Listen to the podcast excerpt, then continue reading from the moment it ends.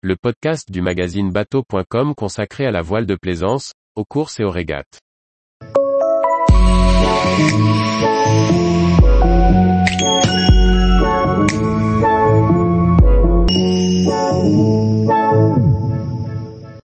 Comment suivre le départ de la route du Rhum 2022 Par Chloé Tortera.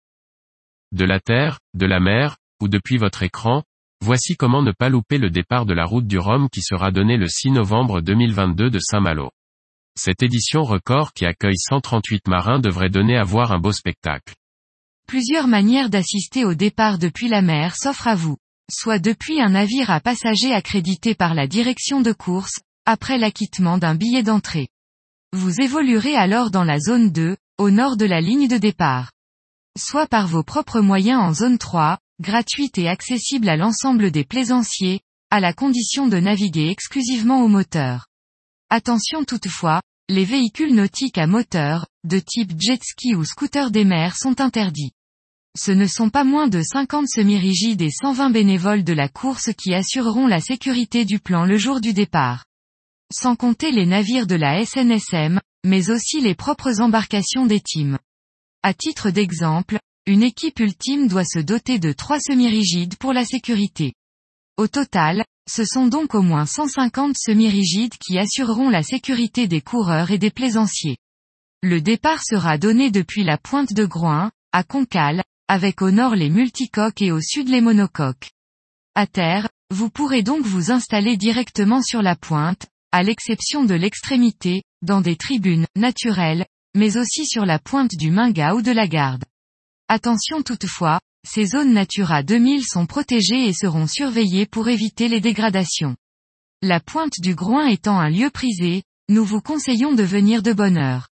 Le Cap Fréhel sera la première marque à virer avant que les skippers ne prennent le large. Le premier à passer cette bouée remportera d'ailleurs le trophée CIC Cap Fréhel. Pour éviter les débordements, la jauge sera limitée à 19 000 personnes. Ici aussi, des bénévoles assureront la surveillance du site protégé. De nombreux autres pointes répartis entre Concal et le Cap Fréhel pourront offrir de beaux points de vue sur la zone de départ.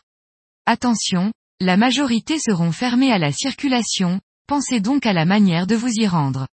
Les grands écrans du village de la route du Rhum diffuseront également le départ en direct, de 13h35 à 15h30, accueillant notamment des skippers de renom qui viendront commenter le plan d'eau.